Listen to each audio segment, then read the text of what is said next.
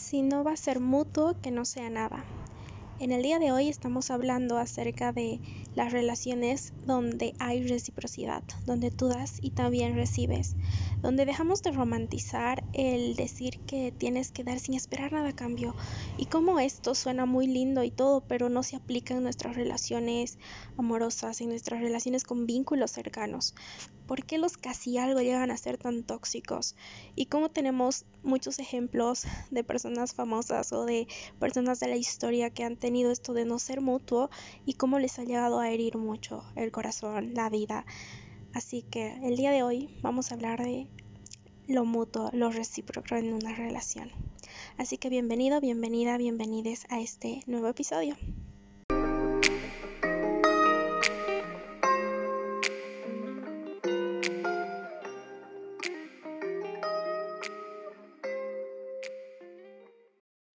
Presento, mi nombre es Ángeles, soy psicóloga. En estos momentos me estoy yendo hacia el área de psicología forense y trastornos mentales. Soy muy fan del amor propio, me encanta hablar y me encanta compartir. Así que para mí es un privilegio que me dejes entrar a tu mundo por medio de este espacio que es el podcast y de alguna manera eh, yo entro al tuyo. Bueno, o sea, tú entras al mío y yo entro al tuyo. Eso. para mí de verdad es un privilegio. Así que también antes de comenzar con el tema principal, quiero darle las gracias a las personas que me escriben, me cuentan sus historias y que de alguna forma algo que he dicho les ha servido, de verdad, eh, gracias, incluso puntos de vista diferentes, me encanta ver las matices diferentes de la vida y cómo es que somos de verdad diferentes, ¿no? Y cómo es que entre los unos a los otros nos podemos apoyar, así sea con una palabra de aliento. Así que gracias a esas personas que hacen eso de verdad. Muchas gracias, yo soy súper agradecida. Ahora sí, creo que el tema de dar sin esperar nada a cambio a veces se ha romantizado en un sentido que no es positivo. ¿Por qué digo romantizado? Es porque escuchamos es que tienes que dar sin esperar nada a cambio. Y tal vez cuando piensas en esto, piensas en temas de caridad, de cuando vas a donar tu ropa, cuando vas a donar comida, cuando vas a regalar algo y esperas no recibir nada. Sin embargo, creo que esa es una mentira que nos decimos porque incluso esperamos un gracias. Y eso es algo, es algo que te están dando cambio, es un agradecimiento, ¿no? Mi mamá es alguien muy dadivosa, ¿saben? Es alguien que mm, rescata animales, de hecho, de la calle. Alguien que se puede quitar el abrigo que tiene si ve a un, una persona indigente y le va a dar, ha sacado muchas veces nuestras frazadas y les ha ayudado a tapar a personas que no tenían. Sin embargo, las veces que ella dice, yo no espero nada de cambio, pero las veces que alguien no le ha dicho un gracias o ha actuado de una manera como con un gesto de como mm, me vale lo que estás haciendo, yo le he visto como, pucha, o sea, ¿por qué no me ha dicho gracias? O sea, no, no estoy esperando mucho, solo que me digan gracias. Entonces, pienso que incluso las personas que tienden a dar esto de muchos servicios esperan un gracias de vuelta, ¿sabes?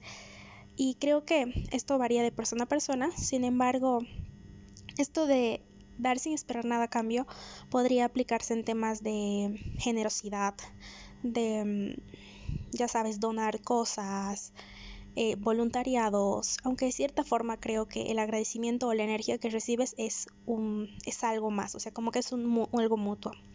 Ahora, ¿qué es lo mutuo? Lo mutuo es la reciprocidad. Lo que significa es que yo te doy algo y a cambio de lo que te estoy dando también espero algo.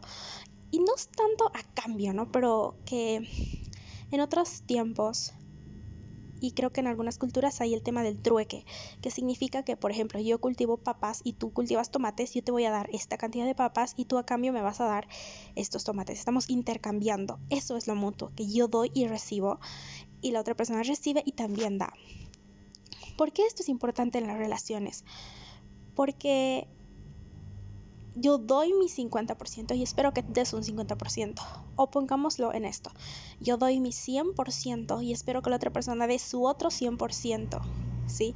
Porque cuando estamos en estas relaciones donde solo una parte es la que da, eh, da todo el tiempo, la única parte que está ahí pendiente, pendiente, pendiente, terminas desgastándote y forzando algo. Es como forzar una cuerda, pero en la que solo estás tú y vas a terminar dándote cuenta que, que no hay otra persona al otro lado.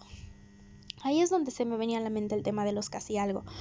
Eh, porque los casi algo son esta idea ilusoria en nuestras mentes de puede ser algo para mí, por eso es un casi algo, o sea, no son nada, eh, pero tienen cierto tipo de trato y tú crees que van a llegar a ser algo y al final no se sabe. Y hay una parte que mm, sí está esperando ese, ese paso para llegar a consolidar una relación o lo que sea. Esto es muy diferente a los acuerdos que se hacen en relaciones abiertas porque ahí se hablan, sino los que algo se quedan en ¿y qué somos? Y hay esto de no somos amigos, pero novios no somos y no somos esto. Y hay alguien que está ahí, ahí esperando, está dando de sí y la otra persona no. Y ahí es cuando se crea toda una idea, construyes una idea en realidad de alguien que no existe, porque los que así algo tienen este apego evitativo, que no van a querer, involucrarse emocionalmente contigo, ¿no? Querer dar este paso de, de atreverse a hablar sus emociones. Y me pareció un buen ejemplo para el tema de, eh, de hoy porque no es mutuo. Tú sí estás creando una ilusión, tú estás esperando algo que la otra persona no te lo va a dar. O sea, no es recíproco. Hay una frase que dijo Ash y es todos merecemos un amor correspondido y de verdad movilizó todo mi corazón porque digo sí, bueno, dice un amor disponible, mejor dicho, pero igual creo que se aplicaría correspondido, ¿no? Un amor disponible porque lo mutuo, lo que lo que la otra persona también es capaz de dar es maravilloso.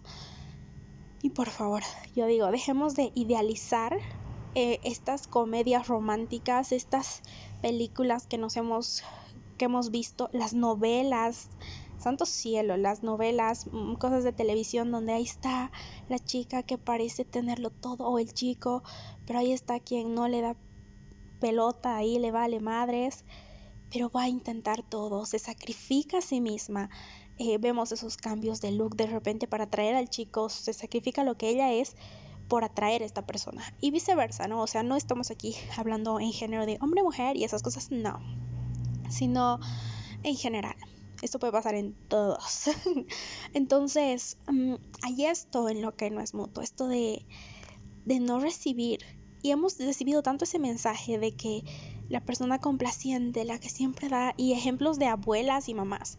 En este tiempo he estado escuchando en el consultorio a muchas pacientes y en, este, en específico me voy a referir a mujeres porque es la mayor cantidad de personas que estoy escuchando sobre este tema, o sea, que analizo en este tema y es que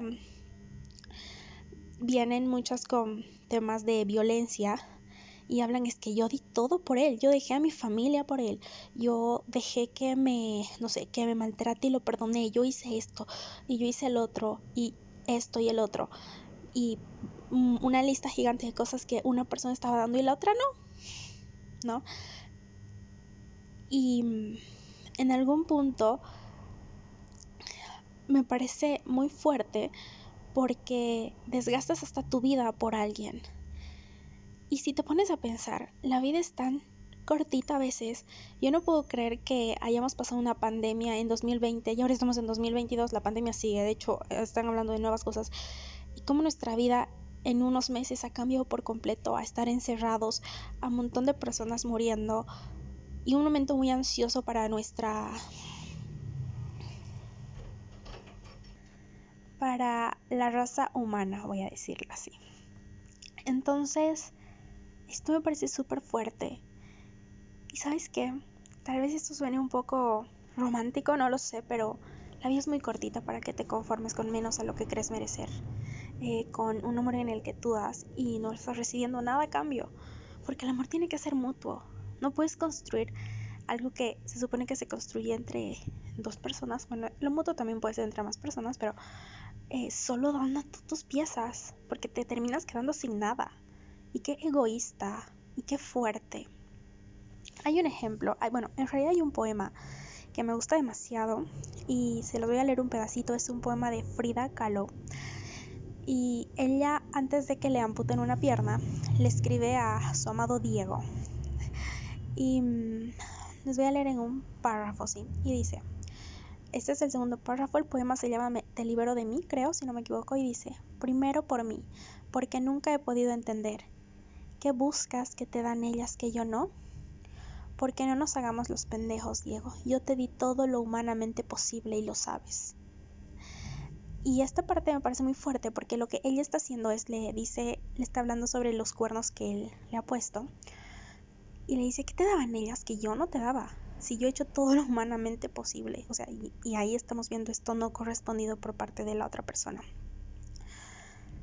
Y, y, hay ejemplos así durante mucho tiempo, durante personas que sacrifican mucho sus vidas y sabes, todo eso que estás buscando que alguien te dé, es importante que tú te lo des a ti mismo, a ti misma. Así que puedes aquí, te voy a dar un ejercicio, hacer una lista de si estás con pareja, si no estás con pareja, de qué, qué, quieres que la otra persona haga por ti. Por ejemplo, atención, mmm, cuidado, no sé, regalos, lo que te nazca. Todo eso que tú crees que te falta es algo que tú mismo no eres capaz de darte. Porque cuando tú puedes llenar esos vacíos, puedes llenar esos faltantes, puedes ser quien satisface, satisface tus necesidades, vas a darte cuenta que es lo que te mereces y vas a dar lo que eres y esperar recibir. Y esperar recibir no es malo. Dejemos de idealizar el dar sin esperar nada a cambio. Porque en las relaciones es, es, es esto mutuo de yo doy, y, yo doy y espero recibir. Y tú así también. Y no trato de decir, por ejemplo, voy a cerrar con esto el episodio de hoy, de que si tu lenguaje del amor, por ejemplo, es el contacto físico, eh, esperes que de la otra persona también sea el contacto físico. No, tal vez sea dar regalos.